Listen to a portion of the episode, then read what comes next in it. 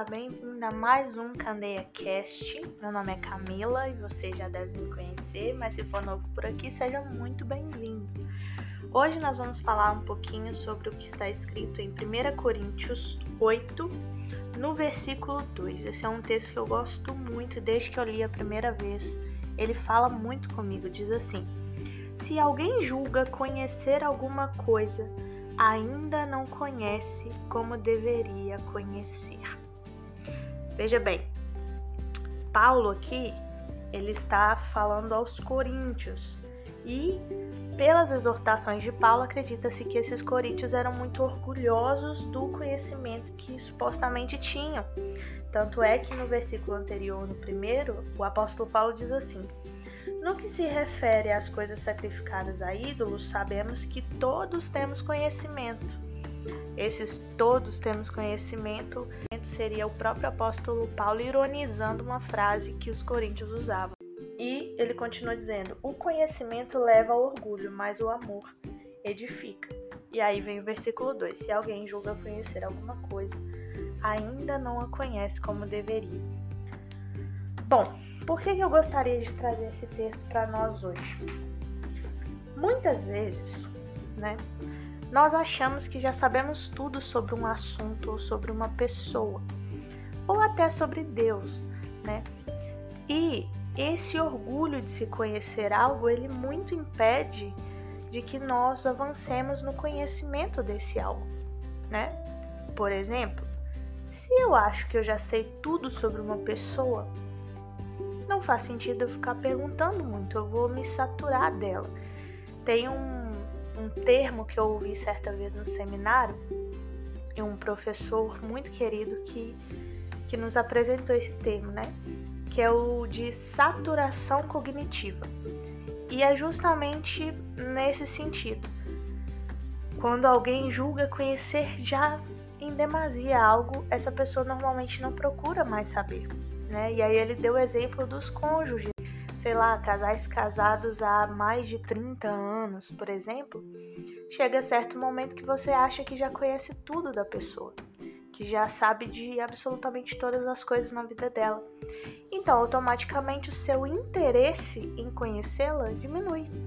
E alguns, né, estudiosos dizem que é justamente isso que, que faz cair aquele tédio, né, entre aspas, de, de estar com uma pessoa há muito tempo. Mas o que, que eu quero questionar aqui é que, segundo a própria Bíblia, quando nós achamos que conhecemos muito alguma coisa, na verdade a gente não conhece como deveria. E esse é o nosso erro, achar que conhecemos tudo, principalmente das pessoas ou de Deus. Certa vez eu até escrevi um texto sobre isso no meu no meu Instagram pessoal uma pessoa me disse o seguinte: Camila, você é muito mais incrível do que aparenta ser, né? Você é muito mais incrível do que você mostra. Foi um elogio, gente, né? E eu agradeci, óbvio. Só que eu fiquei pensando naquilo. Falei, poxa, quer dizer que não parece que eu sou legal? não parece, né? Isso não fica evidente? Ela falou, não, é porque olhando assim a gente não fala. Quer dizer, não, não, não, eu entendi o que a pessoa quis dizer né? E óbvio, é uma querida para mim, uma amiga. É, eu entendi o que ela quis dizer, claro, gente. Mas eu sempre sou muito reflexiva, então eu fiquei pensando sobre isso, sabe? E o que eu pensei foi justamente, poxa, todo mundo é muito mais do que aparenta ser. E talvez o nosso erro seja justamente esse: a gente já acha que ao olhar o perfil de uma pessoa no Instagram, a gente já conhece tudo sobre ela. Ao bater o olho numa pessoa, a gente já fala, Ih, já sei, já conheço, já, já entendi qual é dessa pessoa. Às vezes a gente pré-julga muito cedo as pessoas, né? E isso a gente reflete até no nosso relacionamento com Deus. Muitas vezes nós buscamos a Deus e chega um dado momento que a gente acha que sabe tudo. Chega um dado momento que talvez você que está me ouvindo já não lê mais a Bíblia porque fala, ah, eu já li a Bíblia toda, então eu não preciso mais ler. Não, absolutamente não. Primeiro porque a Bíblia diz que a palavra ela é viva e eficaz. Ela é viva. Se ela é viva, todos os dias ela, ela se renova, todos os dias ela tem algo novo a acrescentar para nós, entende? Então, se a palavra é viva e eficaz, ou seja, ela tá viva, ela tem uma utilidade todos os dias. Ela traz novidade de vida para nós todos os dias. Ela é útil para o ensino, para a exortação, todos os dias, certo? Eu gosto de pensar na palavra como viva porque ela me dá essa ideia de que ela, ela se relaciona conosco, né, todo dia. Bom, e qual que é o erro, né, da gente qual que é o problema da gente fazer isso? Da gente pensar assim, ah, eu já sei muito sobre Deus, eu já sei muita coisa, eu já fiz seminário, né? De repente você que tá me ouvindo já fez seminário, de repente você já leu a Bíblia toda, de repente você já tá muitos anos na igreja, você já tá muito tempo na vida cristã. Mas a questão é, nada disso traz para você um atestado de que você conhece Deus em inteireza, em totalidade. Primeiro porque Deus é eterno, então a eternidade inteira nós vamos ficar conhecendo quem Deus é. Vocês já pensaram nisso?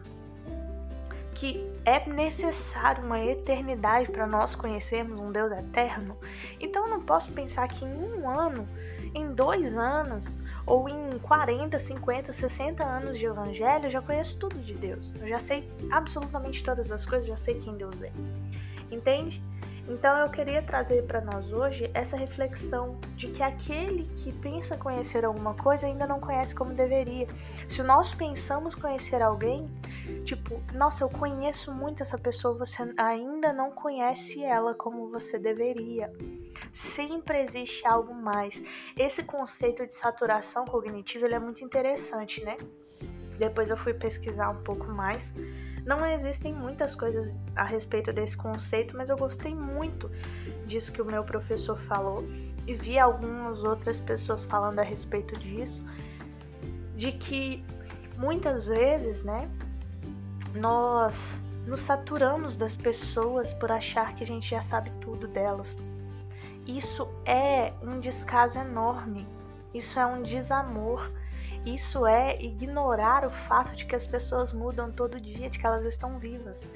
Então, muitas vezes você está se relacionando com Deus baseado em experiências passadas, mas ele tem algo novo para revelar a você.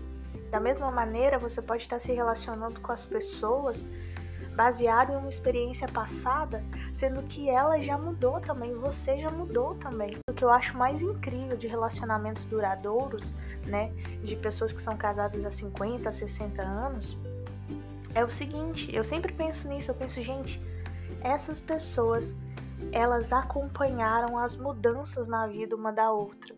E isso é incrível, sabe? Porque não é só você amar a pessoa por quem ela é, é você também amar as mudanças que ocorrem nela todos os dias. E se você reconhece que essa pessoa está mudando, que você também está mudando, automaticamente você respeita o processo de conhecer. Nunca julgue que você conhece uma pessoa como, como a palma da sua mão. Primeiro porque você vai limitar a forma como você poderia se relacionar com essa pessoa, né? Então, se você conhece uma pessoa pelo Instagram e aí você bate o olho e acha que já sabe, já aconteceu comigo de uma pessoa específica, né? É, se aproximar de mim, né? E assim, tudo que eu ia falar parecia que a pessoa já me conhecia com base naquilo que ela via, que ela, que ela via no meu, nas minhas redes sociais. E na verdade ficava muito ali na superfície. E é justamente isso que eu quero tratar hoje, né? É de da gente não ficar na superfície. Todo mundo é muito mais do que aparenta ser. Cada um tem um universo dentro de si. E o mínimo que a gente pode ter é a curiosidade de conhecer mais essas pessoas né? Todo mundo tem suas dores, todo mundo tem suas alegrias, todo mundo tem suas vitórias, todo mundo tem histórias e a gente tem deixado passar por conta de aparências, né? A gente tem vivido numa geração muito fast food, né? A gente quer tudo muito rápido, então eu cheguei, já, já vi o que eu queria e pronto, peguei essa parte e boa. E não é isso, gente, não é isso. né, muito além do que cada um é, tem também tudo aquilo que cada um está se tornando. E isso é incrível, né? Isso é incrível, é algo para se admirar e não para gente rejeitar. É algo para gente olhar e pensar, nossa, que legal, sabe? Que eu posso conhecer mais essa parte, essa faceta da pessoa e não pra gente demonizar. E da mesma forma com Deus, né? Que isso sirva de impulso para que a gente busque cada vez mais, né? Porque a Bíblia diz que a glória do Senhor está em ocultar as coisas, mas a glória dos reis é tentar desvendá-las. Então, gente, se Deus ele oculta certas coisas, é esperando que a gente vá lá e queira descobrir. Então, que a gente aprenda com isso, né? A buscar mais a Deus, a querer conhecer mais a Deus e a conhecer as pessoas também. Acredito que nossas relações serão muito mais profundas, muito mais inteiras, né? E consequentemente muito mais semelhantes ao que Cristo fez por nós, faz por nós todos os dias. Né? Eu ouvi uma frase certa vez que me marcou, que é que eu creio num Deus que assume o risco de se relacionar comigo. Isso para mim é muito forte. Eu espero que faça sentido para você e que a gente consiga reproduzir isso nas nossas relações no nome de Jesus. Amém. Então fique com Deus. Espero ter você aqui no nosso próximo podcast. E siga a gente lá no Instagram, arroba Candeia Project. Tá bom? Beijo, fiquem com Deus. Até o próximo podcast.